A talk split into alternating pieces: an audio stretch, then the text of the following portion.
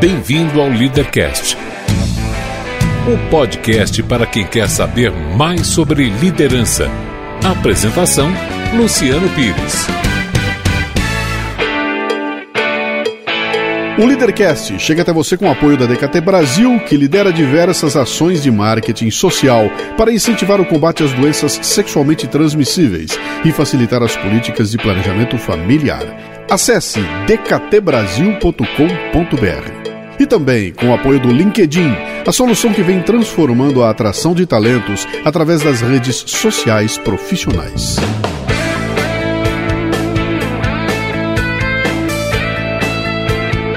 Bem-vindo, bem-vinda a mais um Leadercast. Hoje converso com Luiz Alberto Machado, um velho e querido amigo, economista, vice-diretor da Faculdade de Economia da FAP, ex-jogador quase profissional de basquete e fascinado pelas questões da criatividade. Um papo delicioso. Muito bem, mais um Leadercast, dessa vez com um grande amigo meu, uma pessoa com a qual eu tenho um relacionamento. Eu não vou nem dizer que é profissional, porque é de curtição, né, cara? Há pelo menos uns 10, 11 anos que colabora, é, é, um dos isqueiros titular de uma das colunas mais tradicionais das iscas intelectuais do Portal Café Brasil. Nós vamos tentar lembrar como é que eu conheci durante essa, essa, esse papo aqui, mas eu vou aquelas três primeiras e, e indefectíveis perguntas do Leadercast. Como é seu nome, sua idade, que é muito importante, o que é que você faz? Meu nome é Luiz Alberto Machado. Eu completei 60 anos agora, no dia 4 de julho. Eu sou economista, sou professor, sou vice-diretor da Faculdade de Economia da FAAP e sou conselheiro federal de economia. E eu brinco com o meu tempo entre essas várias atividades. Tá bom isso aí. Como é que a gente conheceu, hein? Você lembra? Lembro. Foi num evento em Aracaju. Fórum Internacional de Criatividade e Inovação, não é isso? Isso. Eu não sei se era a primeira ou segunda vez que eu participava e eu vi aquela programação inteira e fiquei encantado, porque era uma quantidade de gente que eu não estava acostumado a falar. E no sábado à tarde, que acho que era o dia de encerramento, às duas horas da tarde, tinha uma palestra lá, Brasileiros Pocotó. Cara, isso faz 11 anos, bicho. 11 anos. E aí eu pensei comigo, eu falei, bom, vou assistir essa palestra e vou sentar num cantinho aqui porque grande chance de eu pegar no sono. Tinha almoçado bem depois. E aí sentei lá num cantinho, mas que pegar no sono nada, a palestra era arrebatadora. E dali para frente a gente acabou se conversando lá e você me falou dos teus projetos e foi muito, foi muito bacana. Foi, foi muito legal, porque ela é, só para o pessoal que está ouvindo entender o que acontece, né? É, o Fórum Internacional de Criatividade e Inovação é uma, é uma é uma, é uma aventura de um maluco, né? Um sujeito sozinho que bota na cabeça, o nosso amigo Fernando Viana, que lá em Aracaju ele bota na cabeça que ele vai criar um evento no Brasil, fora do eixo Rio-São Paulo, a partir do conhecimento de vários grupos lá com a Universidade de Buffalo, pessoa voltada para a criatividade, cria esse evento. Eu acho que isso aí era 2003, 2001, 2002, eu não estou bem lembrado da história, né? E monta um evento que acontecia em Aracaju com patrocínio de Petrobras, uma coisa interessante. E um belo dia, eu não sei por que, me convida, eu vou para lá e, e, e, vou por, por amor à causa, né? E Chego lá num, num, teatro, cara, com 800 pessoas em Aracaju, discutindo criatividade e inovação. Eu dou uma olhada na programação, cara, eventos acontecendo o dia inteirinho, e, e, mil, e palestras acontecendo ao mesmo tempo, gente de fora, cara, cara do exterior, um monte de gente discutindo coisas. Eu falei, cara, que, que, que é esse povo? Que loucura é essa, né? E ali eu conheço meia dúzia de pessoas, uma delas era você, né? E a gente acabou é, conversando, a gente encontrou muitos pontos em comum e de lá para cá foram, fomos nos cruzando em, em vários momentos. Né? Então, muito obrigado por, por é, cultivar essa amizade, viu? É, é muito bom ter, ter, ter, a chance de trocar com você essas, essas ideias legais, né? Sem dúvida, Luciano. E eu, entre as tuas palestras, você tinha uma, não sei se ainda continua oferecendo, que chamava Gente Nutritiva. Sim. E eu incorporei nas minhas. Eu falei, é muito bom quando você conhece gente nutritiva, porque é muito chato quando você tem que conversar com gente que não agrega nada. É, é verdade. E com você eu sinto isso. A gente tem sempre uma troca que resulta na, em agregação para os dois lados. Legal, legal. Então. Bom, você já conhece o Leadercast, sabe qual é a pegada daqui. a pegada do Leadercast é o pano de fundo aqui é liderança e empreendedorismo, né? Mas não é um programa sobre liderança e empreendedorismo. É um programa onde eu converso com gente que faz acontecer. Gente que de alguma forma, não importa em que ramo de atividade, faz acontecer. E eu sei que você tem uma história riquíssima, cara. Eu sei que você tem uma história que vem lá de trás e que passa por seleção de basquete. Dá, dá uma. Dá, dá, dá um aperitivo para nós aqui, rapidamente. É, eu cresci jogando bola, né? Eu, eu adorava esporte. Eu jogava futebol, modéstia parte jogava bem, jogava no Dente de Lei do Pinheiros e jogava basquete ao mesmo tempo. E aí teve que optar, porque de vez em quando cruzava, né? Os jogos coincidiam e eu acabei ficando com o basquete. E não me arrependo, não. Mas levei para o basquete o apelido do, do, futebol que era Pelezinho. Pelezinho? Tanto que no basquete é Pelé até hoje. Uhum. E aí meu mundo era uma bola de basquete. Eu peguei uma fase muito boa, o basquete era o segundo esporte do Brasil, né? Uhum. Eu fiz parte de uma seleção brasileira que foi jogar um Mundial em Porto Rico com 13 anos de idade. Foi a primeira vez que saiu uma delegação oficial do Brasil com, com garotos dessa idade. Uhum. Depois, seleção mirim, infantil, até juvenil, eu fazia parte das seleções do paulista, ou brasileira. Conheci um monte de país no mundo, até os 18 anos, quando viajar para o exterior não era uma coisa tão comum, né? Sim. E aí deu um pepino, quer dizer, eu falei, porra, eu tenho 1,70m o basquete era aquele rolo, era meio amador, meio profissional. Eu falei, o que eu vou fazer da vida? Ah, provavelmente não vai dar certo com esse tamanho. E eu falei, bom, é melhor eu continuar jogando para brincar, mas fazer um curso para valer. Uhum. E foi um dia muito difícil quando eu pedi dispensa de uma seleção brasileira de basquete juvenil para fazer o vestibular do Mackenzie. Caramba! Você está falando em 1973. 73. 73. Eu jogava no Palmeiras, era o meu último ano juvenil. É, me dá, dá uma dica para nós aqui. Quem eram os companheiros que você tinha no time na época, só para a gente saber? É, bom, é, que, que eu jogava o juvenil do Palmeiras, mas uhum. como juvenil eu já muitas vezes entrava no principal, né? E o time do Palmeiras da época do principal era fantástico, era Carioquinha, German, Gonzalez, Adilson, Zé Geraldo, o Biratã, era um uhum. timaço. E, gente que foi para a seleção brasileira. E principal. no juvenil tinham caras que, que jogavam muita bola. Jogava comigo o João Marino, jogava o Jamar, jogava o BR, jogava. Sele... Naquele ano o Palmeiras tinha oito jogadores que foram convocados para a seleção brasileira. Uhum. E aí eu falei, bom, eu vou pedir dispensa e vou fazer o exame do Mackenzie. Uhum. E meu pai falava assim, mas por que no Mackenzie? Por que não na USP? Eu tinha tanta certeza do que eu queria fazer, Luciano. Eu falei, pai, porque o time do basquete do Mackenzie é fantástico. Ou seja, eu escolhi um curso superior porque o time de basquete era bom. Ai. Que legal. E não me arrependo, porque eu acho que eu só cheguei no final do curso porque o time de basquete era bom. Que legal. Porque né? eu só comecei a gostar da economia no terceiro ano. É mesmo? Mas deixa, deixa, deixa eu explorar um pouquinho mais essa, esse momento. Quer dizer, você vem, você é garotão, 18 anos de idade, ah, fazendo aquilo que ama, que é jogar basquete, e chega um momento que você está diante de uma escolha. Ah, e você tem que parar para pensar naquela escolha. Como é que foi esse teu processo aí de, de, de falar, pô, eu, eu, vou ter que pedir dispensa para me matricular na escola? Essa, essa tomada de decisão. Ah, é, eu não consigo ver maturidade suficiente num garoto de 18 anos para tomar Hoje em dia, por exemplo, a molecada quer agitar e tudo, mas parar para pensar e falar: não, eu vou deixar esse meu amor de lado para seguir a minha carreira. Como é que foi esse processo? Você lembra? Foi complicadíssimo, até porque eu não tinha muita certeza do que eu queria. Eu sabia o que eu não queria. Eu não queria fazer engenharia, não queria fazer medicina. Minha dúvida era: vou para direito, vou para economia, vou para área de humanas. Uhum. Eu tinha um tio que era um professor muito bem quisto, uh, ele era professor da USP, do Mackenzie, da GV, da FAAP, e ele falou: não, faz o, a escola que você quiser. Se você tiver que dar alguma coisa, não é o rótulo da escola que vai definir. Então, se você quer fazer Mackenzie, faz Mackenzie. Perfeito. E eu fiz o Mackenzie, eu já tinha jogado pelo Mackenzie, pelo colégio Mackenzie em excursão para o exterior, mas eu nunca tinha estudado no Mackenzie, eu estudava no Dante. E aí eu fiz o Mackenzie, o time era bom, eu não gostava muito do curso, mas desde o primeiro ano eu comecei a me envolver com atlética, com DA, e, e entrou cada vez mais gente, até que dois anos depois entrou o Oscar. Uhum. Né? E aí o time do Mackenzie ficou muito forte. O time do Mackenzie era um time tão forte que se ele fosse federado, ele disputaria campeonato. Ele estava entre os melhores times de São Paulo. E, e era um time amador. É, um time era universitário. Amador, molecada... Pelo menos naquela época a universidade, o, o, torneio da FUP era um torneio legal e tinha outros torneios, que agora viraram zona, né? Mas uhum. na época era economia, da, uma série de outros torneios que a gente disputava. E alguns desses caras já ganhavam no, nos clubes, né? Uhum.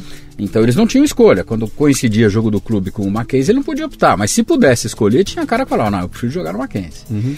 Foi, uma, foi uma época muito gostosa. Então eu jogava universitário no Mackenzie, aí eu parei de jogar em clube de primeira linha, eu continuei jogando basquete, mas no Pinheiros, depois no Paulistano. Fiz a faculdade.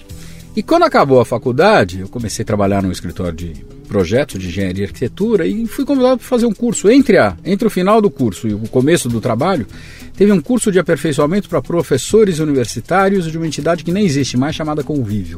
Uhum. Convívio dava cursos de formação política para estudantes universitários em plena época da ditadura pelo Brasil inteiro. Olha só. E quando me convidaram para fazer esse negócio, eu falei, mas eu não quero ser professor. Falaram, não custa você fazer, você tem uma formação boa, de repente você. É uma forma de você ir ganhando alguma maturidade. Pô, você tinha o quê? 20 22 anos, 21 para 22, é. 22, é.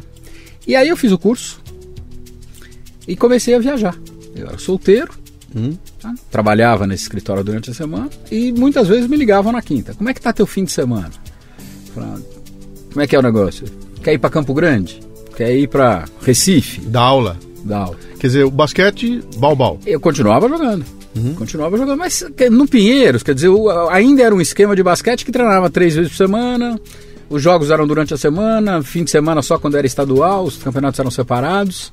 Aí fim de semana muitas vezes eu ia jogar no interior, jogar Bauru, jogar tua terra, né? Sim. Jogar em Oswaldo Cruz, pintava umas coisas meio, meio complicadas. E eu continuava jogando, mas eu sabia que o basquete a esta altura era mais uma diversão do que um objetivo de vida. Uhum. E comecei a dar aula e comecei a gostar do negócio. Uhum. Aí deixa, fa... deixa, deixa eu, só antes de você colocar, tem uma coisa que está me, me batendo aqui, quer dizer, a tua decisão de não continuar no basquete era por uma limitação. Quer dizer, você sabia o seguinte, cara, eu não consigo vencer a limitação de ter 1,70m. Não vou chegar muito longe, já estava claro que o basquete ia para o caminho que, que, atualmente, né? Quer dizer, o jogador tem 2 metros, 2 metros de cacetada, que nem o vôlei, né? E, e, e você olhou para aquilo. Como é que você lidou com essa frustração, cara, de falar, bicho, eu amo fazer esse treco aqui, mas não tenho tem uma limitação física que não vai deixar com que eu siga isso adiante. Foi um. Foi complicado. Uma brochada? E, e foi uma. Muita gente falou: você arregou, você podia ter, ter enfrentado. É, o Nilo, que é um cara um pouco mais alto que eu. Dizer, uhum. Os caras falam: ah, mas você é o mesmo tamanho do Nilo. Não, não é bem, bem assim. O Nilo tem 10 centímetros do que eu. Mas pro basquete é um anão. 1,70m, uhum. 1,80m é tudo anão. O Nilo teve coragem, foi lá, treinou pra cacete, chegou à seleção brasileira, fez uma carreira bonita. E eu lembro um dia que nós estavam jogando agora, recentemente, um campeonato veterano juntos, seleção brasileira, jogando em Orlando, e o Nilo chegou e falou assim: Você era o meu ídolo. falei, como é que é? Falou, puta, eu falava assim, um dia ainda vou jogar como esse cara joga. O Nilo era meu adversário na universidade, ele jogava por Mogi das Cruzes, jogava com Mackenzie. Aliás, era nas grandes finais. Sim. E o Nilo falava assim, puta, Pelé, você era o meu ídolo. Eu falava, um dia ainda vou jogar o que esse cara joga. É. Falei, veja como a, a, vida dá volta, e você virou meu ídolo. Pois é. o, o Nilo foi um cara que assumiu, foi morar no interior, treinou feito um alucinado, quer dizer, com 1,70m, 1,80m, o cara tem que ter mais habilidade que os outros, tem sim. que ser mais rápido sim, que os outros, tem que ter uma inteligência brutal para enxergar o jogo, e o Nilo fez, fez tudo isso. Uhum. Então não é que fosse impossível, mas é, eu reconheço que eu, eu tive medo daquela, daquela hora. Rola um arrependimento hoje? É, porque eu continuei curtindo, acho que o que o basquete tem de bom. O medo foi o seguinte, até pintar alguma coisa que me, me agradasse. Entendi. Entendeu? Quer dizer, então, aquele período que eu comecei a dar aula, eu comecei a gostar daquele negócio. Entendi. Aí eu fui convidado para dar aula na FAP, eu falei, ah, eu vou, vou lá para dar uma aulinha. A minha ideia era continuar trabalhando no, no mercado, né, no setor privado, e dar uma aulinha para me manter atualizado. E de repente o mundo foi dando volta. Peguei a FAP numa fase muito boa. Uhum. A FAP era muito rápida naquela época. Ela se internacionalizou muito antes de se falar em internacionalização de universidade. Sim. E aí ela me abriu oportunidades ótimas. Tanto que eu depois fui dar aula no Mackenzie, que era a minha escola de origem, e eu me senti um OVNI dentro do Mackenzie. Porque na FAP eu me sentia muito mais à vontade. São duas culturas totalmente distintas, né? É, é, gozado que o público era um pouco parecido, mas a cultura gerencial era muito diferente. É, eu sou maquenzista, né? Eu, eu, eu fiz Mackenzie também. E na época que eu fiz Mackenzie, eu fazia comunicação no Mackenzie, tinha a turma de comunicação na FAP, tinha uma rixazinha ali entre as duas, né? Mas era notável a diferença cultural das duas, embora fosse um público parecido, mas havia uma diferença. Uma presbiteriana, com aquela, aquela cultura presbiteriana, e a outra, uma cultura de empreendedorismo bastante diferenciada lá, né? Mas que legal essa história, cara. Antes de você partir para a continuidade dela, eu queria que você me dissesse o seguinte aqui. Uh, essa relação de esporte, universidade, é, é, quando a gente olha para os paradigmas, ou seja, você fala esporte universidade e você tem como paradigma e, e, e, o pessoal me critica, pô, você só os Estados Unidos, pá, pá, pá. mas é que de lá vem esses inputs para cá e a gente sabe que lá esporte e universidade é uma coisa que anda amarrada, abraçada, lado a lado, os caras têm um, um investimento brutal Uh, uh, uh, grandes atletas profissionais dos Estados Unidos saem do circuito universitário, né? E durante um tempo o Brasil quase fez isso, né? Ele, ele quase foi. E parece que com o tempo a coisa passou. Hoje em dia já não se fala mais, né? No, no time do Mackenzie, o time da FAP. Como é que você interpreta essa coisa da, da, do esporte e a universidade atuando em conjunto? Bom, uh, eu, não, eu, não, tenho uma frustração pela escolha, mas eu tenho uma frustração pelo esporte brasileiro. Né? O modelo está todo errado. Você tem toda a razão. Nos Estados Unidos, a base do esporte é o colégio e a faculdade, com acesso praticamente universal. Então você tem quantidade de gente praticando. E quando você tem quantidade, é muito mais fácil você tirar qualidade. Sim. No Brasil, a base do esporte são os clubes. E o acesso aos clubes é muito restrito. Então você tem uma quantidade muito pequena de praticantes de esporte no Brasil.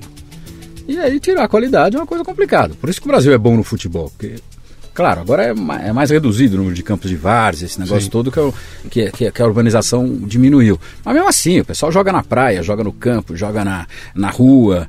Então o Brasil vai ser sempre favorito. De vez em quando vai levar um 7x1 da vida por causa de problema de gestão. Uhum. Mas o futebol brasileiro tende a ser favorito nos torneios em que entrar, porque todo mundo joga bola no Brasil. Uhum. Nos Estados Unidos são com várias modalidades. Na China todo mundo joga ping-pong e, e, por aí vai. Uhum. Então é, me preocupa muito. Nós vamos fazer uma Olimpíada ano que vem e provavelmente nós vamos ser um fracasso nas quadras. Sim. Vai ser igual eu acho que vai ser igual a Copa do Mundo. O povo brasileiro é muito legal, vai ser uma festa, vai receber bem todo mundo.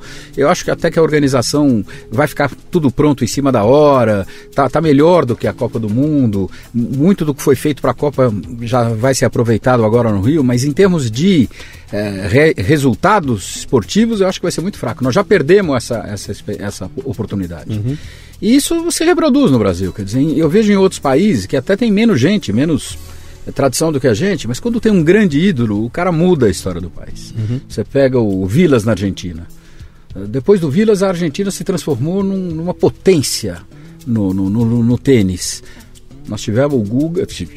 Não vou nem falar da Marista Bueno, porque aí é uma outra época, mas na era da comunicação, nós tivemos o Guga, que é um dos atletas mais carismáticos da história do tênis. O cara que fez um sucesso no mundo inteiro e o nosso tênis continua uma porcaria. Aliás, ele muitas vezes é mais lembrado pelas brigas de bastidores é, do que propriamente pelo trabalho que está sendo feito nas quadras. Isso aconteceu. É, são raridades. Você tem no Brasil um, um bom exemplo no voleibol Uhum. Foi um trabalho muito bem feito lá atrás pelo Nusma. Eu, eu gostava muito do Nusma antes dele se eternizar na, na, no, no, Comitê Olímpico Brasileiro, mas o trabalho que ele fez no vôlei foi um trabalho meritório. O vôlei hoje é, é referência tanto em quadra quanto em praia. E o resto é coisa excepcional. Pintam um Cielo da vida que vai estudar nos Estados Unidos, pintam um Joaquim Cruz, pintam não sei o quê. Ou agora tem um trabalho no handball, também um trabalho bem feito. No handball é mais fácil, porque a quantidade de praticantes é muito menor do que basquete, do que vôlei. Mas, mas, é, mas é um técnico europeu? É um técnico é, europeu. Europeu, bravo de montão, que impõe a. a As jogadoras a, todas jogam lá fora. Sim. Tá? sim porque sim. no Brasil não, não, tem estrutura. Então a, a, nossa estrutura esportiva ainda é muito fraca e eu acho que você tem razão. Uh, foi um lobby muito forte dos clubes, né? Quando eles viram que as escolas estavam crescendo. E aí o outro lado, quer dizer, o esporte universitário acabou. Dizer, antigamente você tinha MacMed, Sim, você opa. tinha eventos que tinham uma tradição danada. Hoje opa. não. O meu filho quando fazia faculdade, pô, tem o jogo hoje. Que uhum. dia é hoje? Sábado? Que horas? 11 e meia da noite. Aonde? Ah, lá no, no céu. Quem é que vai fazer um negócio desse? Sim. É verdade, é verdade. É, o Brasil. Bom, você falou o negócio da. Pô, briga de bastidor no vôlei, briga de bastidor no judô, briga de bastidor no futebol. Onde mais? Outro dia, um, cara do MMA no Brasil, olha só. MMA do Brasil me mandou um e-mail aqui dizendo, cara, você não faz ideia do que é o bastidor do MMA no Brasil. Onde tem juntou gente e alguém assume o poder, aqui no Brasil para dar uma para dar uma, uma, jogar água fora da bacia é, tá na hora, né? Uma pena, né? Porque é uma pena, é, uma tem... pena. É uma pena gente porque... com, com muita qualidade, com muita... Sim, e tem uma outra coisa que eu quero falar para... Eu quero que você faça aqui uma, pra gente uma avaliação interessante, quer dizer... Você olhando para tua carreira, o, o que que o esporte te deu que você pôde usar para construir a tua carreira, uma carreira bem sucedida e tudo mais? O que que veio do esporte? Quase tudo, mas antes do esporte é uma coisa, né? A educação. Uhum. Eu acho que quando eu, eu falo que eu viajei para vários países do mundo, eu não nego para ninguém. Eu acho que viajar é uma das melhores formas de você aprender. Sim. Mas porque tem um, tem um background de educação por trás. Eu conheço um monte de gente que viajava comigo e que só sabia o caminho da zona. Sim. Tá? Então eu aprendi muito com essas oportunidades que o basquete me ofereceu. E eu tenho até uma palestra que eu, que eu dou com uma certa frequência sobre isso, que chama Das Quadras para a Vida. O esporte ensina. O esporte individual ensina algumas coisas melhor do que o esporte coletivo, o esporte coletivo ensina algumas coisas melhor do que o esporte individual, mas eh, não precisa ser sido um grande ídolo, não. O cara que jogou bola, o cara que a gente chama de boleiro, Uhum. na praia, na várzea, no campo, se ele prestou atenção, alguma coisa ele aprendeu. O esporte coletivo te ensina muito disciplina, respeito, eh, trabalho em equipe, eh, organização, seriedade, persistência. E aí, se você aplicar isso na tua vida pessoal e na tua vida profissional, você pode trazer muita coisa útil. Você sabe que eu tenho um texto meu que eu, eu falo da minha frustração de nunca, em nenhuma eh, eh, entrevista de trabalho que eu fiz na minha vida, ninguém deu bola para um dos atributos que eu coloco no meu currículo, que é ter sido goleiro de futebol de salão durante anos. É. E esse cara dá uma risada. Eu falo, cara, ninguém veio perguntar para mim. E eu tenho certeza absoluta que muito do que eu conquistei foi pelo fato de eu ter durante 7, 8 anos, quase joguei a segunda divisão do Campeonato Paulista de Futebol de Salão, como goleiro de futebol de, salão, né? Eu quero falar, mas o que, que tem a ver? Eu falo, cara, você tá ali atrás, jogando no gol do futebol de salão, isso me trouxe uma porrada de atributos que eu não teria conseguido de outra forma. Quer dizer, aquela ideia de que você está assistindo o jogo de uma posição privilegiada, você consegue ver o jogo de um jeito que nenhum outro jogador vê. Você tem um lance de correr riscos como nenhum outro jogador corre. Quer dizer, num lançamento mal feito, o cara domina a bola e faz o gol, né? Você tem que trabalhar com explosão. Quer dizer, você está parado, um jogo totalmente parado, de repente você tem que explodir e tem que criar uma, uma capacidade de desenvolver uh, reflexos e tudo mais. Tudo isso traz para a vida da gente uh, alguns comportamentos. E eu tenho certeza que muito do que eu fiz, as loucuras que eu fiz ao longo da vida e que deram certo, a minha escola foi lá, cara. Foi estar tá no joguinho de futebol de salão ali, tomando porrada e aprendendo no dia a dia. E muita gente não dá bola para isso. Acha que esporte é, esporte é só é só diversão. Não é. Esporte é preparação é para a vida, né? Mas aí você abraça uma carreira de economista, cara. Economista no Brasil. O que, é mais difícil, hein, cara? É jogar, é jogar basquete contra Cuba? Ou é ser economista no Brasil, hein? Ah, não. Economista no Brasil é muito mais complicado. Ainda é. mais naquela época que eu falo de uma época que a inflação no Brasil atingia quatro dígitos, né? Pois é. Nós tivemos 2.567 de inflação ao ano. Pois é. é, é quando a gente fala isso para garotada hoje, eles olham, falam assim, será que é verdade? Eles não conseguem nem dimensionar o que é isso, não é? Quando você chega nesses valores, é impossível, o cérebro não, não processa, né? E a gente viveu isso você ter mudança de preços no supermercado ao longo do dia. Sim. Você chega de manhã, o preço é um, à tarde é outro, à noite é, é diferente, né? O pessoal recebeu o pagamento e imediatamente ir para o mercado comprar tudo que pudesse, porque senão o dinheiro é, perdia o valor de um dia para o outro, né? Uh, e, e, essas coisas a garotada não, não, não, assimila hoje em dia. Eles não viveram isso. Existem certas coisas que eu costumo dizer, só quem viveu para ter a noção exata da coisa. Uh, o, tem ali no, no, no, prédio do Instituto Fernando Henrique, ele criou o Museu do Real. Uhum. E eu tenho ido com muita frequência, ou eu estimulo os professores a levarem os calouros lá. Para eles sentirem na pele. Ali você tem algumas atividades interativas, então eles vão sentir o que era uma inflação de 80% ao mês. Sim. E aí tem, tem, é um negócio muito legal, porque tem uma sala lá que é a sala instável, casa instável. Então tem a, a série de anúncios de planos econômicos. Então eles vão lá, eles ficam olhando. Depois, quando ele tem uma aula sobre aquele tema, ele faz a ponte, fica sim. mais fácil dele entender. Sim, sim. Então, por exemplo, agora nós estamos vivendo uma crise muito complicada e tem muita gente falando que é a pior crise. Eu falei, vamos devagar. Calma. Ah, nós tivemos uma inflação de 2.500, nós temos uma inflação de 10. 10 é bom? Não, não é bom. Uhum. Mas não dá para comparar com o que era. Sim. Tá? Então, é, eu acho que são, são momentos diferentes.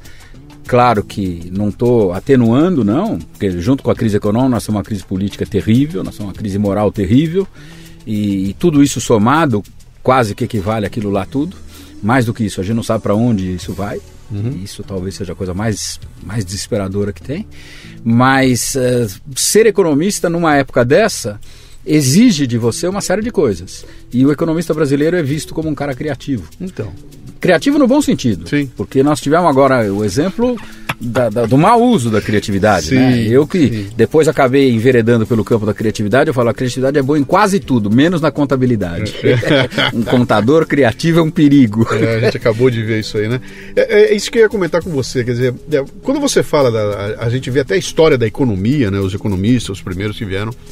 A gente, quando fala economia, o pessoal tem aquela ideia: bom, o que é economista? É um cara que faz conta, é um cara que trabalha com a planilha Excel, é um cara que um mais um dá dois, é um cara que cuida de entradas e saídas, é um cara que cuida da matemática, né? E a matemática não admite que você um mais um não dê dois, ela não, não dá para dar outra coisa, né? E na verdade a economia é muito mais que isso. A economia é. Se há uma coisa que não explica a economia, é a matemática. A matemática é uma ferramenta pequena dela. E a gente vê que com o tempo a economia vem mudando. A gente hoje, quando você fala, "Olha, eu sou um economista, isso engloba um, um, rol de atividades que pô, hoje em dia envolve psicologia, sociologia, história. Você tem que saber um pouquinho de cada coisa para poder dizer hoje eu sou um economista de boca cheia, né? Fala um pouco dessa evolução da, da economia e até como é que você chegou nessa questão da, da- de trazer a criatividade para um negócio que me atrai muito, que é essa história da economia, da criatividade, economia criativa, que está tá começando a entrar muito na moda isso. Fala um pouquinho. Bom, eu então me formei em economia, fiz aquele curso de aperfeiçoamento, fui convidado para trabalhar na FAP e na FAP eu de cara enveredei para os professores da área chamada de, de humanidades da economia. Então eu trabalhava com história econômica, com metodologia, com formação econômica do Brasil e tive que ler muito. Porque, como, como você viu, eu era um estudante que jogava basquete. Então, a minha formação de economista foi, foi depois do curso. Foi na vida, em grande parte. Claro que eu tive bons professores que me deram as bases, me indicaram as fontes ideais, mas eu fui aprender economia, fui trabalhar com economia. Eu nunca fui só professor, eu sempre trabalhei com alguma coisa em treinamento, alguma coisa assim. E aí, em 93, a FAP resolveu dar uma jogada pesada que foi investir em criatividade, mandando um monte de gente para participar do maior evento de solução criativa de problemas do mundo, que era lá em Buffalo. Ela mandou a gente para lá para cada um voltar e usar o que aprendesse lá nas suas disciplinas. Mas no fundo a própria FAP não sabia direito aonde ela estava Se metendo. se metendo. Porque na segunda ida, nossa, ela falou, não, não é só para usar na sua disciplina, isso daqui pode ser muito mais. Então nós criamos a disciplina de criatividade, que aos poucos foi sendo incorporada a todos os cursos, depois criamos um centro de criatividade e inovação. E a FAP foi pioneira, mais ou menos, nisso, né? Claro que ela investiu muito, ela mandou quase 100 caras para os grandes eventos, 100 O que, professores. que, que tem Búfalo e por que Búfalo? Porque Buffalo tem um, um evento Búfalo, cidade nos Estados cidade Unidos. lá né? no norte dos Estados Unidos, perto de Niagara Falls, lá no norte de, No- de Nova. A, a o campus da Universidade de Nova York, em Buffalo, tem um, um centro de altos estudos em criatividade. Isso criou um- uma PL lá. Surgiu um monte de centros independentes de pesquisas no entorno da Universidade de Buffalo, em Nova York. Sim. Uma delas é a Creative Education Foundation, que realiza já há 60 e 70 anos, sei lá, o CIPSI, que é o Creative Problem Solving Institute, que é uma conferência de solução criativa de problemas aberta para todas as tribos possíveis e imagináveis. Então vai desde cara iniciante até cara que já vai lá 50 anos. E a FAP mandou, a, a nossa iniciação na, na criatividade foi nisso, foi lá em Buffalo. E, e aquilo me despertou, né? Eu, eu lembro que eu levei um susto quando me convidaram, eu achava que tinham convidado errado, porque eu achava que era a pessoa menos criativa do mundo.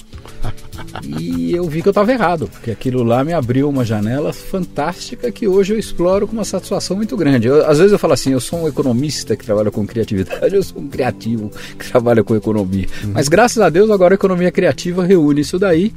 Claro que o Brasil está atrasado nisso daí. Pior, já fez um trabalho extraordinário na Secretaria de Economia Criativa com, com a Cláudia Leitão, que foi a secretária, depois por questões políticas esse trabalho foi interrompido. Uhum. Agora o, o, ministro da Cultura acaba de extinguir a secretaria e um trabalho extraordinário vai ter que ser começado de novo. Bom, é, conta outra, vai. Conta outra. Parece vai. coisa de país rico. É, pois é, pois é, pois é. Mas fala um pouquinho mais então, essa questão toda da, da, da criatividade, né? Que é tem muita gente que acha que criatividade tem a ver com artista, que é coisa. Eu, eu, eu costumo muitas vezes já ouvir gente falar para mim: ah, eu não sou criativo, eu não, eu não, eu não tenho talento, eu não sou criativo. Como é que é isso aí? Você que mergulhou nesse estudo.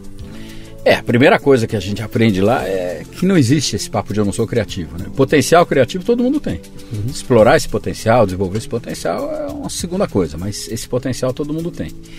Hoje existe muita pesquisa por trás. Eu, eu, eu resumo as cinco gerações que trabalham com, com, com, criatividade, cinco linhas de pesquisa diferentes em criatividade, de 1950 em diante. Uhum. A mais recente delas é a economia criativa. Sim. Tá? Então hoje você tem criatividade incorporada a muita coisa, né?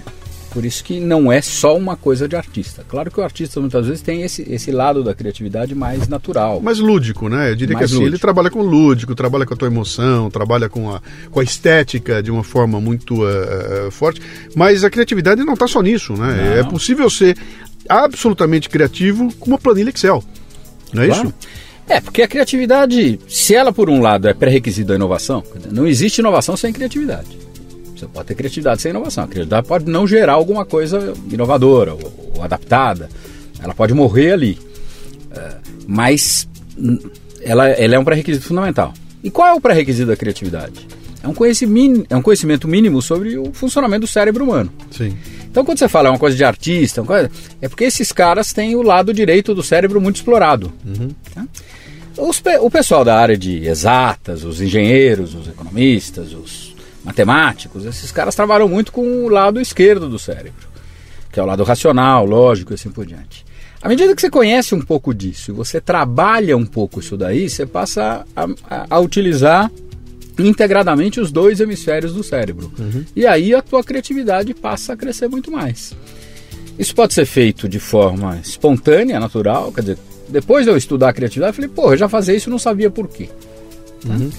Ou isso pode ser feito através de, de, de envolvimento, estudo, que é o que, que, me aconteceu. Né? Quer dizer, eu me achava não criativo, quando eu vi que aquilo podia ser explorado, eu fui fundo. Sim. Estudei em várias eh, dessas linhas de pesquisa, fiz um mestrado nessa área agora em Portugal e, e me sinto muito à vontade, porque uhum. eu, eu acho que eu tenho uma possibilidade de explorar ali uma série de campos de aplicação da economia que, que é justamente o que foge ao, ao conhecimento tradicional. Ah, mas o cara então é um economista e trabalha com música. Sim. Sim. Trabalha Sim. com música e é muito legal. E o Rock in Rio é um grande exemplo de economia criativa. Quanto rendeu o Rock in Rio? Uhum. Tira o chapéu pro Medina. Quer dizer, é porque antes de tudo aquilo é um negócio. Claro. Aquilo é um baita negócio. Claro. Uh, tem gente que reclama muito, né? Que disse que quando você bota, quando você transforma a arte em negócio, uh, você descaracteriza aquilo que é, que, é, que é a coisa mais importante da arte, que é essa coisa da, da, da, da, da arte, pela arte, pelo prazer da arte e tudo mais, e quando você transforma isso num negócio, ela descaracteriza. Mas eu acho que aí a arte de verdade, né? Quer dizer, você conseguir ter um negócio, como por exemplo o Rock in Rio, ter na plateia 80 mil pessoas chorando diante de um, do, do Queen ou, ou, reproduzindo o que aconteceu 30 anos atrás sem a figura do Fred Mercury. E, cara, tem, tem alguma coisa legal nessa história toda aí. Eu, eu vi um monte de crítica, né? O pessoal criticando, descendo o pau no, no, no Rock in Rio, falando que. falando mal das bandas, falando mal, e mal, mal, mal, mal. Eu falei, cara, não há, não há é, é, é crítica que resista a 80 mil pessoas com o olho cheio de lágrima e revivendo o momento daquele que você fala, ah, isso é exploração. Cara, mas é um momento em que a arte surge com a sua, com a sua força e ela ganha do, do, do comercial, porém o comercial está lá, a economia está lá e o business está por trás daquilo tudo lá, né? Então, eu acho que eh, eu tô contigo, cara. Eu tenho que dar os parabéns para o cara que bolou aquela história toda e que conseguiu construir um projeto como aquele. Na minha visão, eu achava que o Rock in Rio vinha decaindo ao longo do tempo e esse ano eu me surpreendi quando eu sentei na frente, opa, hoje tem Rock in Rio, de ligar para assistir, para ver o que é que vinha ali, né? Uh, ou seja, dá uma revigorada e 30 anos depois a coisa tá, tá arrebentando. Acho que há uma... Tá em Lisboa, tá em Las pois é. Vegas, é. quer dizer, virou pois uma é. marca Pois é. Uma marca de sucesso do Brasil. Pois é. E é fantástico. E, e cada um tem a sua, seu interesse lá, né? Eu, eu essa vez eu tive tinha um interesse muito particular. Meu filho tocou. Seu filho ah, tocou no Rock and Meu filho tocou. Tocou no clássicos do, do terror. nunca tinha tocado com aqueles caras, André Abujan, André é, Marques. E aí eles combinaram, foram lá, às três e meia da tarde da sexta-feira e fizeram um sucesso danado. Uhum. Curtiram pra burro. E meu filho me ligou de manhã e falou assim: Eu tava em Curitiba, dessa vez eu não deu pra ir. Eu gosto de, de acompanhar quando eu posso, mas dessa vez não teve jeito. Ele falou, tô nervoso. Eu falei, se você não tivesse, eu ia ficar preocupado. Sim, sim, é verdade. e ele ficou em êxtase, ele adorou a grande parte da crítica gostou. Depois teve um cara que botou no estado de São Paulo que tinha 200 caras. Eu falei, uhum. manda uma carta lá dizendo que o cara ou é cego, uhum. ou é ignorante ou é mal intencionado. Não, esse cara é do Datafolha, deve ser. Ah, bom, é, ou trabalha no Datafolha. Eu falei, pô, ele não, não consegue olhar a foto. Uhum. Então, é, é, são exemplos como esse perde um pouco, talvez, da autenticidade do primeiro, que era um negócio mais rústico, você pensar em Woodstock e tal, perde, claro, mas claro. é parte do processo. Você pega a escola de samba no Rio. Tem os, os, nostálgicos, porra, não tem mais a mesma coisa, virou produto para turista. Uhum. Mas é um negócio. Virou um negócio. É, Parintins. Porra, é fantástico aquilo lá. Parintins se transformou na segunda cidade mais importante do, do Amazonas uhum. com, com um negócio o quê? Uma disputa entre dois bombás. Dois bois, né? Que coisa interessante. Fala um pouquinho, vamos voltar nessa história da economia criativa aí. Só vou te dar uma dica aqui. Eu estou tão interessado nessa história, eu estou pensando, eu estou tentando encontrar um jeito de eu fazer uma pós em economia criativa, de encontrar um jeito de fazer um curso que eu possa é, é, me aprofundar um pouco nela, porque o pouco que eu andei mexendo, aquilo me traiu a, demais a atenção, né? Ah, se a gente tentar definir o que é, a economia é o resultado da interação de milhões de pessoas, né? Então, quando você vai falar de, de, de economia, você tem que considerar coisas que vão muito além dessa planilha e da soma de números, porque quando você reduz a tua vida a números, você não consegue explicar. Não dá para explicar a vida com números. Você não consegue. Eu, eu até usei isso num texto recentemente. Falei: se eu tentar explicar o ataque às Torres Gêmeas com números, eu vou dizer que aquilo foi um ataque de dois aviões que derrubaram duas torres e mataram 3 mil pessoas. Aquilo mudou a história da humanidade de uma forma brutal, onde a menor coisa é a quantidade de gente que morreu, né? Ou, na verdade, o impacto na sociedade é que foi muito maior, né? E a economia criativa ela trata disso. Ela começa a estudar a psicologia do consumo, a psicologia da, da, interação entre as pessoas e vai desembocar lá na frente na questão de como é que o mercado se, se, se, se interage, como é, que, como é que esse movimento das pessoas, que é um movimento de interação entre seres humanos, acaba uh, impactando na, na, no sucesso ou no fracasso de um negócio, no sucesso ou no fracasso de uma nação, na, no PIB, na crise e tudo mais, né? Fala um pouquinho mais dela para a gente poder botar uma, uma, uma, um doce na boca de quem está ouvindo aqui. Ó. É, a economia criativa tem dois grandes gurus no mundo, né?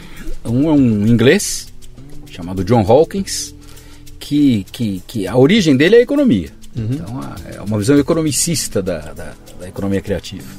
O outro é um urbanista canadense, mas que passa a maior parte do tempo nos Estados Unidos, Richard Florida, que analisa mais por um ângulo sociológico. O grande livro dele é Ascensão da Classe Criativa. Claro que eles têm alguns pontos de divergência, mas tem evidentemente muito, muita coisa em comum. E aqui no Brasil nós temos uma. Eu a reputo um, uma pessoa do mesmo nível desses caras, que é a Cláudia Leitão. Aliás, ela me convidou, você falou de um curso. Dia 23 agora, uhum. vai começar um curso de formação de formadores em economia criativa, aqui na USP. E eu vou participar da aula inaugural junto com ela. Fiquei muito honrado com o convite que ela me fez. Porque, infelizmente, no Brasil, por essa, por essa falta de, de sequência nas coisas, está muito devagar. Mas o Brasil podia ser referência nisso. Veja, quando o Recupero era secretário-geral da UNCTAD, ele percebeu o alcance desse negócio e fez a UNCTAD mergulhar de cabeça nisso. Quando o Gil foi ministro da Cultura, ele fez um negócio e falou: pô, o Brasil tem tudo para explodir nesse negócio. Mas falta alguém acreditar para valer. Sim. Lamentavelmente, ainda no Brasil tem gente que vê a economia criativa como um negócio marginal, menor. Ah, é um negócio para inclusão de deficiente físico. Porra, a economia criativa é o carro-chefe da economia inglesa. Ah, a Inglaterra, que foi líder da Revolução Industrial, estava com a indústria obsoleta. Porra, o Tony Blair fez lá uma virada completa e aquilo teve continuidade com os outros primeiros ministros. E a economia criativa hoje é o carro-chefe da economia inglesa. Uhum. Claro que eles dão uma conotação de economia criativa mais ampla do que o do, por exemplo, a do, do Flórida, inclui entretenimento, esporte e turismo e entra em economia criativa. Então a própria questão do, da medição, da ferição, hoje no mundo está sendo discutida. Tem gente que acha que uma coisa cabe, gente que acha que outra coisa não cabe, mas a economia criativa é algo que vai além daquela visão original que é, depende da remuneração da propriedade intelectual. Não, vai mais além disso daí. Uhum. E inclui áreas que estão se transformando com o mundo. A gente falou agora há pouco do Rock in Rio, né? Você vê o que é o mundo da moda hoje, os desfiles de moda. Pô, a São Paulo Fashion Week hoje movimenta milhões. Aliás, não é uma semana, são duas semanas, é uma em cada semestre. Uhum. Isso faz parte hoje do calendário de São Paulo e é importantíssimo. E faz parte do calendário da moda no mundo. Então, aonde o Brasil se insere de forma competente na economia criativa, consegue resultados muito bons, apesar da falta de uma, de uma estrutura, vamos dizer assim, de, de fundo que pusesse coordenar essas atividades todas. Uhum. Uh, imagina que quem está ouvindo a gente aqui é um, é um garoto, é uma menina de 20, 23, 24 anos que está na sua. está estudando, está trabalhando, etc. E tal. Se ele tiver algum interesse em conhecer um pouco mais de economia criativa, né? Qual é o caminho hoje em dia? Vai no Google e digita economia criativa ou tem um lugar que eu posso buscar alguma coisa para poder entender do que se trata e até, quem sabe, uh, me dedicar um pouco mais a isso? Claro que no Google é uma opção. Uh, ali você tem um monte de. O comandante Google hoje dá uma, série de saídas. Você tem cursos especializados em São Paulo. Uhum. Você tem a Escola São Paulo, lá na Augusta, que trabalha com economia criativa. Você tem faculdades que têm economia criativa dentro dos seus programas. A, a FAP foi pioneira, mas eu, eu, diria que hoje tem outras faculdades que estão no, no, mesmo padrão, até superando. A Belas Artes acaba de fazer um contrato com o John Hawkes. O John Hawkes esteve aqui na semana retrasada, dando uma série de palestras e seminários Legal. na Belas Artes. É, existem esses programas, é, eventos. Olha, olha o que você falou. A Escola de Belas Artes trouxe um dos papas da economia criativa, como as coisas estão se. Quer dizer, isso é humanas e exatas totalmente abraçadas uma à outra, né? Tá caindo o um muro entre uma e outra. Tá, sem dúvida nenhuma. A, a Lídia Goldenstein, que é outra grande pesquisadora, uma, uma, vejam bem, a Lídia era professora quando eu entrei na FAP, uhum. ela trabalhava com o João Sayad em Economia Brasileira. Ela hoje trabalha direto com economia criativa. Ela é consultora, mas abraçou o campo da economia criativa. Ela é diretora da Bienal. E tem gente que fala assim: a Lídia agora entrou num negócio de, de, cultura, como se fosse um negócio menor. Sim. E ela vai agora participar de um grande evento lá na cidade do Porto, acho que dia 20 de outubro, 30 de outubro. Sensacional, sobre cidades é, é, o nome não é nem cidades criativas, é um negócio mais amplo, mas ela vai trabalhar exatamente como cidades criativas ou cidades que fazem de projetos culturais como o seu carro-chefe lá de, uhum. de, de, de, alavancagem, de desenvolvimento. Vai estar um, o Jordi Prado, que é um cara que é, é atrelado à, à explosão de Barcelona como exemplo para o mundo de cidade criativa, junto com Bilbao por causa do Guggenheim. Sim. Então você tem hoje exemplos no mundo inteiro de cidades que viraram a sua história através da chamada economia criativa. Cara, vamos, olhar isso com mais, com mais, com mais calma. Pô, você é um exemplo, Bom, né, Luciano? O trabalho que você faz tem tudo a ver com a economia criativa. Pois é. um dos setores que mais cresce em economia criativa é esse que envolve uh, o uso da, da, tecnologia da informação, os games, uhum. os softwares, jogos, Tá? Uhum. É, e, e, quando você falou de interação, quer dizer, hoje a própria definição original de economia para o setor primário, secundário e terciário está muito quebrada. Quer dizer, a gente fala indústria do cinema, e é indústria mesmo. Uhum. Um dos grandes nomes do Brasil na economia criativa é o Carlos Saldanha. Tá? Que é? O produtor do Rio. Sim. Tá? Quer dizer, aquele filme é o quê?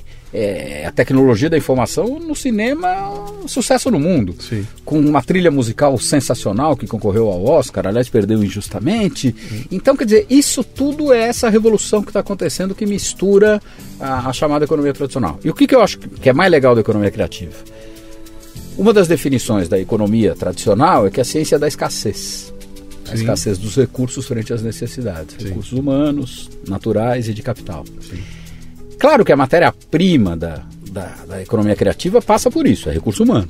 Mas é basicamente a inteligência, uhum. a criatividade e a imaginação humana. Que é infinito. Pô. Que aí, aí é aquela história. Faz todo sentido você falar em escassez quando você pensa num tijolo. Sim. É? Ó, faltou barro, faltou água, faltou. para não ter o tijolo, eu consigo entender, né?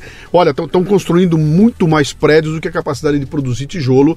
Consigo entender a escassez, consigo entender que o preço do tijolo subiu.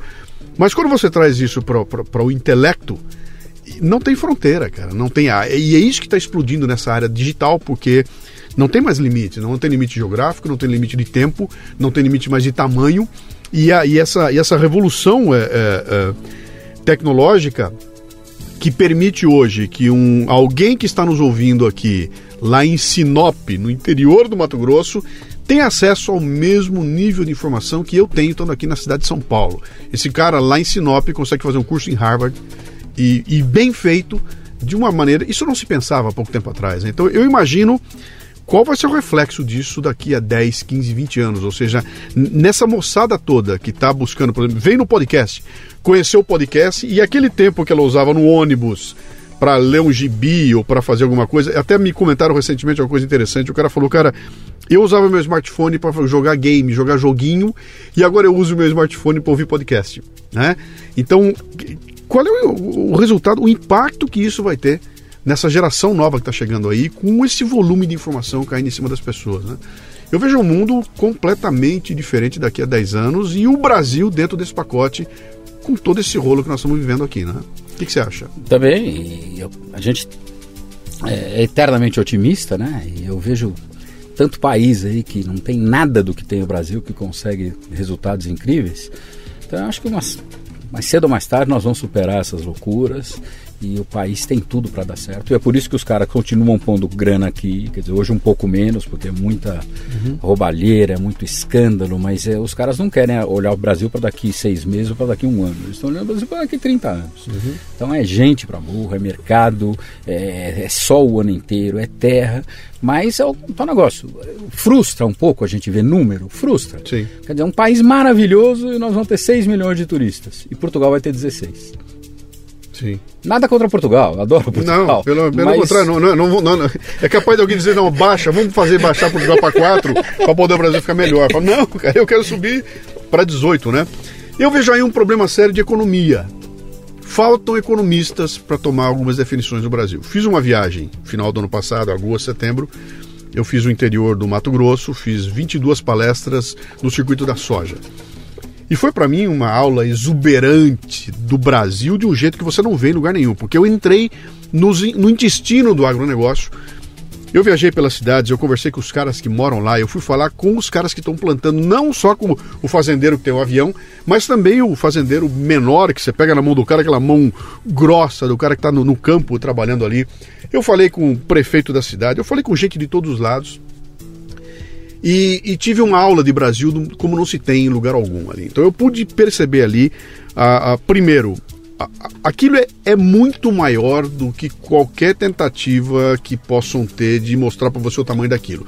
Não adianta, isso tudo que você viu na televisão, os números não representam o que é o impacto de você chegar num campo de, de, de, de, uma plantação de soja, uma plantação de algodão, e a hora que você vê a dimensão daquilo, você fala, cara, eu, eu, eu que sou brasileiro, eu não fazia ideia que pudesse haver uma coisa tão grande. Atinge um, um, um, um volume tão grande que as pequenas decisões têm um impacto econômico gigantesco. Né? Então, se eu, se eu compro um pouquinho a mais de, de defensivo agrícola, esse pouquinho de nada é um volume de dinheiro gigantesco no final das contas. Então, o pessoal está lidando com aquilo com, uma, com uma, um cuidado até científico que me chamou demais a atenção. E aí você olha para aquilo e fala, cara, eu tava com uns gringos comigo, tinham dois americanos ali, em algum momento, e os caras diziam o seguinte aqui, olha, é... eu tô passando por aqui e eu não consigo acreditar nessa estrada por onde nós estamos passando, cara. E os caras ficam alucinados, porque a turma que dirige lá dirige como se estivesse num tapete de, né? E passa pelo buraco, aquelas baita caminhonete, é, é, poda o caminhão na, na subida, não querem saber. Aqui no negócio horrível, os, os americanos ficam enlouquecidos, né? Então eles diziam o seguinte: falaram, cara, vocês não têm estrada digna, a estrada de vocês é um horror. Vocês não têm onde guardar os grãos que vocês escolhem. Vocês não têm é, é, portos. Vocês não têm ferrovia. Isso aqui é um horror e mesmo assim vocês dão um pau na gente. Vocês estão pau a pau conosco nos Estados Unidos que temos tudo isso. O dia que vocês resolverem esse problema todo de infraestrutura, nós estamos fodidos. Os gringos diziam isso lá, né? E aí você olha para isso tudo e fala, cara, bom, então eu vejo um, um, um lado que está na mão da iniciativa privada técnico, científico, sendo trabalhado de uma forma extremamente é, é, profissional, que bota o Brasil a nível pau a pau com qualquer lugar do mundo, e ao mesmo tempo a parte que cabe ao Estado completamente jogada às traças, as estradas não acontecem, nada desenvolve ali. E fica muito claro para mim que está faltando uma visão de economista em algum lugar. Né? Ou seja, vamos decidir onde botar o dinheiro. Né? Quem é que deve decidir uh, se eu tenho um real para investir, aonde eu devo investir? Quem deveria ter essa visão? Seria um economista? Seria um administrador? Seria um político? E a gente começa a entender então o tamanho do buraco que o Brasil vive, né? Quando eu defino onde investir do ponto de vista do interesse político, eu não estou mais tratando de economia. E aí a gente chega nesse buraco que nós estamos aqui. Estou certo ou estou errado? Ah, tá perfeito, Luciano. Só para não ser, embora eu seja um liberal assumido, eu tenho que reconhecer que se tem uma coisa no, da esfera pública no Brasil que deu certo, é a Embrapa. A Embrapa. Aliás, existem outras agências, Sim. além da Embrapa, Sim. que, a- que- explicam muito desse sucesso do nosso agronegócio. Mas por que, que a Embrapa deu tão certo? Porque não dá para você vender sacanagem lá dentro. Quer dizer, ali é trabalho, é pesquisa, Técnicos. é técnicos. São técnicos. Exatamente. Não dá para aparelhar aquilo, instrumentalizar aquilo. E agora, o que falta no Brasil, você, matou a charada, né? Há quanto tempo a gente não tem uma visão de longo prazo para o Brasil? É, claro que essa conjugação da, do político, do economista, do administrador, enfim. Mas a gente fica falando aí política econômica, digna desse nome, nós não temos. Pode falar mal dos militares o quanto quiserem. Eu também acho que eles fizeram um monte de bobagem. Mas o último plano que nós chamamos foi o segundo PND. Que, que pensava o Brasil a longo prazo. Sim. Na época do ministro Reis Veloso. De lá para cá a gente vem tendo política econômica de, de puxadinho. Sim. Cobre aqui, cobre ali, desonera aqui. E quando muda o presidente, desmonta tudo É, e começa de desmonta tudo e novo, começa desfaz o ministério de um, um novo. E é, e é muito claro, você consegue ver claramente. ah, ah, se você avaliar o que aconteceu nos últimos. Vamos, pensa na redemocratização do Brasil, o que aconteceu de lá para cá. Os períodos em que a gente viu o Brasil funcionar a contento foram períodos em que a gente teve um presidente do Banco Central, um ministro da Economia. Você pega o Malan com o Fernando Henrique, quanto tempo o Malan ficou, cara? O Malan ficou o tempo todo do Fernando Henrique tinha um presidente do Banco Central igual. O Lula, enquanto ele manteve uma, uma coerência ali, a coisa. Agora, quando começa a mudar, começa a trocar, começa. Essa coisa toda vai, vai cai por terra. Então, essa incapacidade de manter um projeto de longo prazo explica muito do que é o problema sério que o Brasil vive. E aí nós vamos trombar numa outra área que eu queria falar com você, até para trazer essa questão da economia criativa, que é a questão de falta de planejamento. Você já viajou o mundo inteiro, você jogou basquete, você sabe muito bem o que significa planejar, né? Sentar antes de um jogo, falar, deixa eu ver o adversário como é que é, como é que ele joga. Aliás, até aquela cena do o técnico pega a pla- a plaquetinha, todo mundo com adrenalina nas nuvens em volta do cara durante 15 segundos e olha para aquilo e fala, "Mas será que algum jogador tá enxergando o que o cara tá desenhando ali? Mas é um plano, cara. Você pega aqui pá, pá, pá, lá, lá, e, e faz a cesta, né? Como é que você, eh, eh, conhecendo essa questão do planejamento, a importância dele, analisa o que acontece com o Brasil de hoje, mas eu quero que você trate não só do Brasil como essa coisa federal. O Brasil como o negócio, o empreendedorismo no Brasil, as grandes empresas no Brasil, até você como um professor. Como é que você vê o brasileiro tratando a questão de planejamento?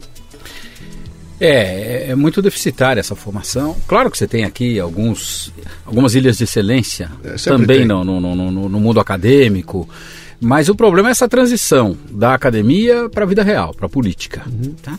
Primeiro porque você tem uma desilusão muito grande, muita gente que fala assim, não, nesse negócio eu não quero, porque isso aí não presta. É, nós precisamos quebrar essa mentalidade. Sim. Enquanto os bons estiverem longe, os, os maus vão tomar conta. Tem um ditado que fala isso e é verdadeiro.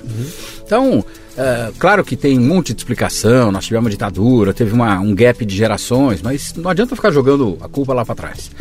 É, é necessário pensar o país com, a potencialidade que ele tem, é, enxergar. Esse momento é o pior do mundo, né, Luciano? Porque nós estamos numa Da crise, da incerteza. incerteza. Nós tivemos uma situação mais ou menos parecida depois do Collor.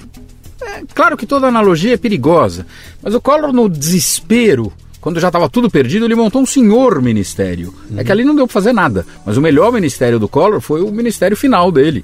Tinha o Marcílio Marques Moreira, o Celso Laffer, o, o Melão. É Foi no- no desespero, No, no desespero, desespero ali não deu para fazer mais nada. Essa daqui do desespero fez uma mudança agora que eu olho e falo assim: meu Deus do céu, quer dizer, não, não é meritocracia, é todo jogo toma lá da cá para manter, para se manter no poder. O que, que veio depois do, do impeachment? Veio o Itamar, que era uma incógnita. Sim. E foi uma fase de transição, que deu certo. Ele, ele ali porra, deu força para Fernando Henrique criar as bases do, de um novo plano econômico. Claro que o Brasil inteiro, naquele momento, apoiava alguma coisa, porque ninguém aguentava mais aquela inflação. O Fernando Sim. Henrique, inclusive, fala isso. Eu tenho mérito, mas eu tinha um povo inteiro que queria que a coisa acontecesse. Sim. Então, todo momento de transição é importante. Um momento de crise pode ser um momento importante de transição. Eu não tenho dúvida nenhuma. Para isso, grandes cabeças vão ser necessárias, eh, independentemente de estarem ou não agora na política, mas também políticos, porque não é possível que todo político seja ruim. Tem, tem, deve ter gente boa, e tem gente boa nesse claro, meio tem. todo. E eu vejo que o planejamento é fundamental. Quer dizer, o Brasil vai ter que redefinir as suas principais linhas de ação. É, montar essa estratégia. Eu acho que a economia criativa pode ser um elo disso daí, mas falta muito, porque falta consciência da importância disso. Uhum. Coisa que já existiu em outros países, aqui não tem. Vejo o esforço de algumas pessoas que trabalham com esse tema, mas são esforços isolados, que têm um apoio no município, no estado, por causa de um governador ou de um prefeito, mas falta uma visão ainda mais ampla geral e rezar para ter um, um, cara iluminado que, que assuma a função disso daí, né? E eu acho que em todas as áreas do, de ação, do conhecimento, eu adoro esporte, continuando adorando. Acabei de ler o livro do Guardiola e eu falo assim: meu Deus do céu, todo técnico devia ler esse livro porque é um cara que está num padrão completamente diferente. Sim. E domingo eu estava assistindo o jogo do, do Bayern contra o Borussia, que é o maior clássico da Alemanha, e foi 5 a 1 Ah, eu não queria nem lembrar, porque o meu time também levou de 5 no domingo. Mas vendo o jogo do Bayern, eu lembrava das, das páginas que eu estava lendo. Uhum. Existe o quê? Existe um conceito de futebol. Então ele, no Barcelona, ele transformou o Barcelona no maior time do mundo, ele está no Bayern, ele vai disputar os maiores títulos do mundo, é um cara que tem essa visão. O Bernardinho é um cara um pouco isso, parecido. Isso que eu ia dizer. Ah, é só lá fora que tem, não. O Bernardinho é um cara parecido. O Zé Roberto é um cara parecido. Você que se meteu no esporte e que tem essa visão toda, me responda uma pergunta que, que, que eu faço há muito tempo aí e que eu não, não, tenho, não, não tenho resposta para ela. O pessoal sempre responde aquele. Ah. Se você botasse o Bernardinho como técnico da seleção brasileira de futebol, o que aconteceria? Provavelmente coisa boa. Ele, ele, ele seguramente é um estudioso, ele é um perfeccionista, Sim. conhece tática, acompanha, tá? ele se cercaria de profissionais de primeira qualidade, uhum. tá? procuraria tirar a influência externa, que é o que ele conseguiu no vôlei. Sim. Tanto que ele se decepcionou quando ele viu que tinha sujeira no vôlei, ele quase que abriu mão da carreira Sim. dele. Ele e... tirou, inclusive, elementos, craques que eram desestabilizadores. Claro, porque ele trabalha com, com dois conceitos. Você precisa ter é, pessoas de confiança Sim. e competência. Não adianta você ter o cara que é craque, mas que não é confiável. Sim. Não adianta ser o cara mais confiável se não tem competência. Sim. E ele há quantos anos que consegue aliar essas duas coisas? Uhum. E o Zé Roberto na mesma, na mesma linha. Então, não é para menos que o vôlei está nessa posição que os outras, as outras modalidades não conseguem. Veja, eu elogio o Nusman pelo trabalho que ele fez lá atrás. Sim. O que eu lamento que o Nusman, quando chegou no COI, uh, se eternizou e aí começa a ter um é, monte de coisa. O poder absoluto corrompe absolutamente. É, Mas uh, o, a estratégia do voleibol é uma estratégia que, que, que, mostra o que o país poderia ser se o planejamento fosse levado a sério. Não é à toa que tentaram botar o Bernardinho como candidato a governador do Rio de Janeiro, né? Que pena que ele não topou. Não, que pena não. O, o, é, o vôlei perderia perder, É, isso aí, isso quer dizer, podemos perder um baita técnico e, e, ganhar um político medíocre, né? Não porque ele não tivesse condições, mas porque talvez ele não, claro. não se sustentasse, seria, seria devorado num instantinho, né? Bom, estamos indo aqui, chegando na reta final. Eu queria agora pegar esse, esse final, esse finalzinho aqui para te fazer algumas algumas uh, perguntas aqui que tem a ver com o teu dia a dia hoje. Você é professor. Primeira coisa que, que vem pela minha cabeça, quanto tempo você trabalha como professor? Há 40 anos já? 30? Eu estou completando 35 de FAP. 35 de FAP, ou seja, você ainda dá aula, sala de aula e tudo mais, né? Como é que você vê essa molecada que está frequentando a aula hoje, cara? Compara com essa molecada com a de 10, 20, 30 anos atrás. Essa meninada que está vindo para sentar na tua frente hoje, escutar um professor falar. Como é que, que. Quem é essa molecada? Eu não acho que ela é pior. Ela é diferente, claro. Uhum. Eu acho que a maior parte dos problemas está nos professores, não nos alunos. Tem Sim. professores que querem dar a mesma aula de 20 anos atrás para um aluno que não é o mesmo de 20 anos atrás. Uhum. Então, quando você estimula o aluno, quando você põe o aluno na condição de protagonista, ele costuma corresponder de forma muito positiva. O que significa que se você quer, quer, quer ser um professor bem sucedido hoje em dia, você tem que falar a língua dessa tribo tem que falar a língua dele, tem que explorar o que ele tem melhor que você, que é o domínio da tecnologia, o domínio. Da... Tem professor que fala assim, pô, não pode usar celular na minha aula, não pode usar tablet na minha aula. Meu Deus do céu, quer dizer, o mundo hoje é esse. Uhum. Ah, então eu gosto que eu falo alguma coisa, ou me falta uma palavra, na hora ele vem e fala assim, o nome é esse, professor. Sim. E ele checa, quer dizer, ele é muito rápido e ele exige resposta muito rápida. Mas é o que eu te falo, o aluno ele quer ser protagonista. É mais difícil dar aula hoje do que era é mais difícil. anteriormente? É mais difícil porque o mundo hoje quer mais do que ele queria antes. Antes uhum. o mundo queria um super especialista, hoje ele quer um especialista generalizante. Especialista generalizante, essa é boa, cara, essa é boa formar um cara que seja bom naquilo que ele faz, mas que uhum. tenha uma cultura geral muito grande. Como é. a informação hoje se multiplica num ritmo uhum. alucinante, estimular a molecada a correr atrás dessa informação é, é o grande desafio. Eu sei que você já disse aí que é um otimista incorrigível, mas eu quero que você deixe de lado essa tua esse teu toque aí, esse transtorno obsessivo compulsivo pelo otimismo e olhando essa garotada que você está vendo por aí, você vê coisas legais vindo pela frente? Essa molecada que vai assumir logo mais aí a, a direção desse país aqui? Vejo, acho que essa, essa mobilização que eles fizeram aí nos últimos anos, que foi em grande parte organizada por eles, uhum. mostra o poder que eles têm de mobilização. Uhum. Tem coisa surgindo nova, tem um partido que acabou de ser aprovado. Um novo. Partido Novo. Sim Pode ser que eu não concorde com tudo que eles falam, mas é uma garotada idealista que vem com uma série de ideias diferentes do que está por aí. Uhum. E eu acho que exemplos como esse tem ao, pelo Brasil inteiro. Eu, como você, Luciano, eu acabo viajando muito, por causa do conselho, por causa de palestra. E eu me espanto também. Quer dizer, Mato Grosso nós tivemos junto no passado. Eh, às vezes eu vou para o interior de, de, de, estados aí que a gente fala, pô, mas tem alguma coisa no tem, se você tem gente ávida por, por querer, por saber, por aproveitar. Agora, falta para eles muitas vezes oportunidades. Uhum. Mas tem gente que dá para apostar, sim. Sim, essa moleca. E vem com uma coisa que nós estamos perdendo, né? Eu e você, né? Que é a energia, né? E essa molecada vem com energia, então juntar essa energia com um pouco da sabedoria e os dois se respeitarem, para mim, é, é o ponto de equilíbrio ideal para cá, né? É, para encerrar, para chegar no final realmente para valer aqui. Eu quero saber do teu ponto de vista agora como professor e olhando para a classe de professores. Imagine que tem professores te ouvindo agora, caras que dão aula é, para todo nível aí, da, da, da, tem, tem, da garotada lá do, do, do primário até universitário, né? Qual é a importância desses caras? Professor é uma é uma é uma como é que eu vou dizer você? É, é um. É, eu não queria chamar de profissão. Para mim, chamar professor de profissão é uma coisa denigre um pouco. Mas vamos lá, vai. A profissão de professor, ela perdeu valor de forma bárbara ao longo dos, dos tempos. Quer dizer, antigamente o professor era, era, era que nem gerente de banco. Teve uma época que professor e gerente de banco, cara, eu ia visitar. Meu pai ia lá, levava um uísque pro cara de presente, tratava a pandeló, né? Hoje em dia, cara, o gerente do banco e o professor perderam demais uh, valor diante da sociedade, né? Uh, e no entanto você vê gente aí abnegada, você vê professores que fazem aquilo porque tem tesão por aquilo e pela a, essa arte de ensinar, que é o que o Brasil precisa barbaramente. Então tá nos ouvindo aqui um professor, uma professora com aquele salário complicado, tomando porrada, querendo trabalhar e com greve para todo lado, essa confusão toda aí. Você com teus 30 anos de cátedra aí, vamos lá, vai, conversa um pouco com esse pessoal aqui.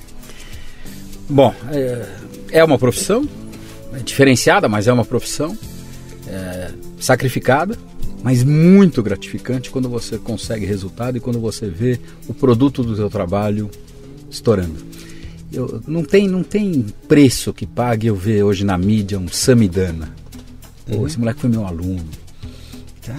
ou quando eu abro o jornal e vejo que não sei quem assumiu a presidência daqui, o Roger Anhele, que era o presidente da Vale, que fez e aconteceu. Eu falei, porra, de alguma forma eu contribuí para a formação desses caras.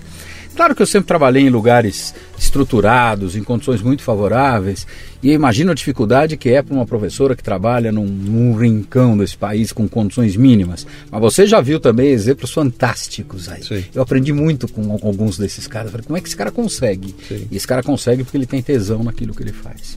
Então o que eu posso dizer é isso. Eu sei que não dá para escolher, uhum. mas quando perder o tesão, procura outra coisa para fazer. Uhum.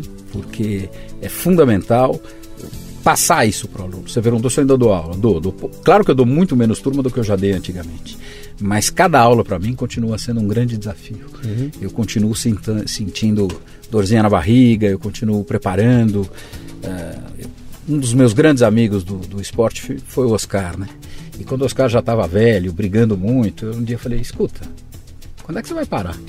Falou, quando antes do jogo eu não senti mais dor na barriga e suor na mão. Enquanto Sim. eu continuar com isso, eu vou continuar jogando.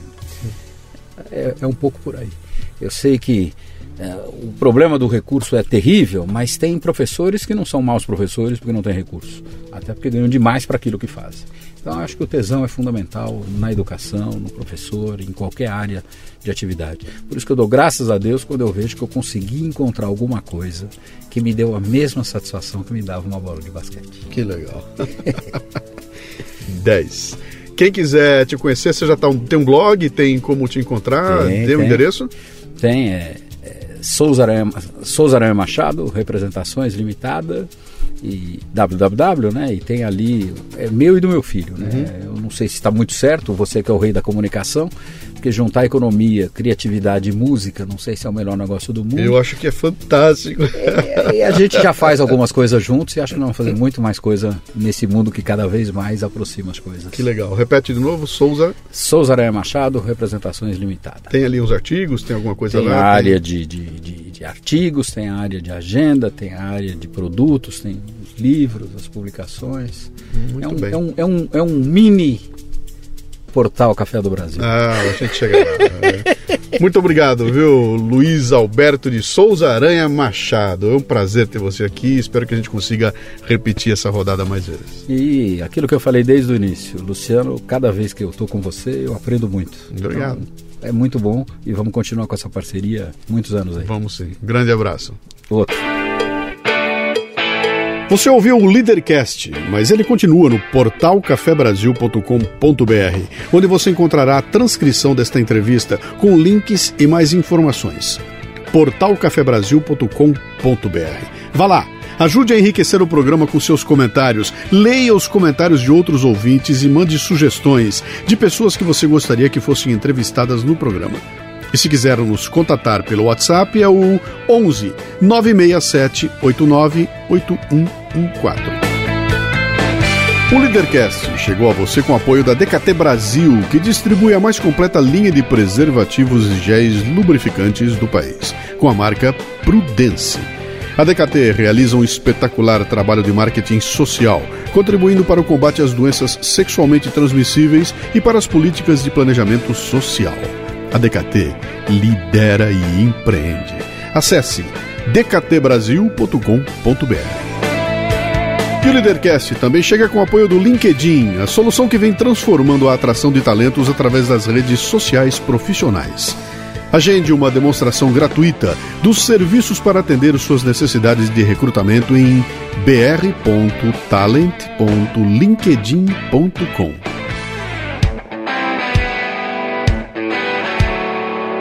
Você ouviu o Leadercast com Luciano Pires. Mais uma isca intelectual do Café Brasil. Acompanhe os programas pelo portal cafebrasil.com.br.